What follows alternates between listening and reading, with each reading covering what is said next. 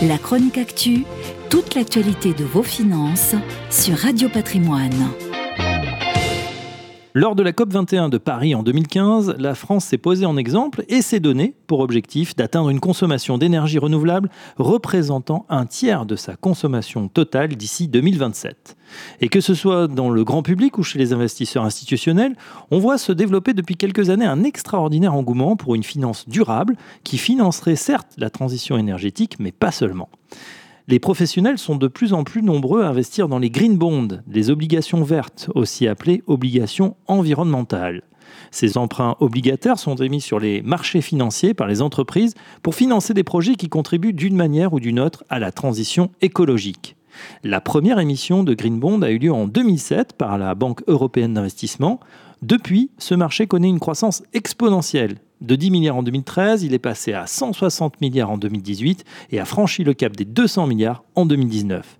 Bien, mais pas encore suffisant, l'ONU estime qu'il faudra un investissement cumulé de 35 000 milliards de dollars pour financer la transition énergétique d'ici à 2050.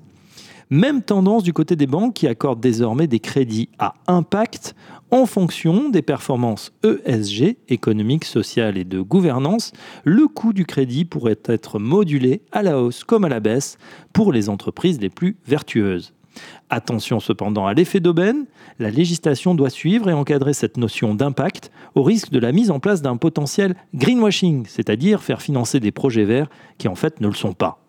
Les entreprises qui ont aujourd'hui de vrais projets à impact positif sur la transition énergétique ont tout intérêt à franchir le pas rapidement. Le marché est mature et les investisseurs en quête de sens sont de plus en plus appétents à ce type de placement.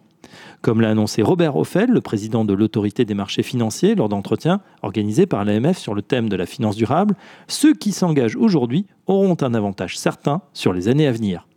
Il est donc grand temps pour les fonds d'investissement et les entreprises de se revendiquer verts ou responsables. En un mot, à eux de montrer patte verte. La chronique actu, toute l'actualité de vos finances sur Radio Patrimoine.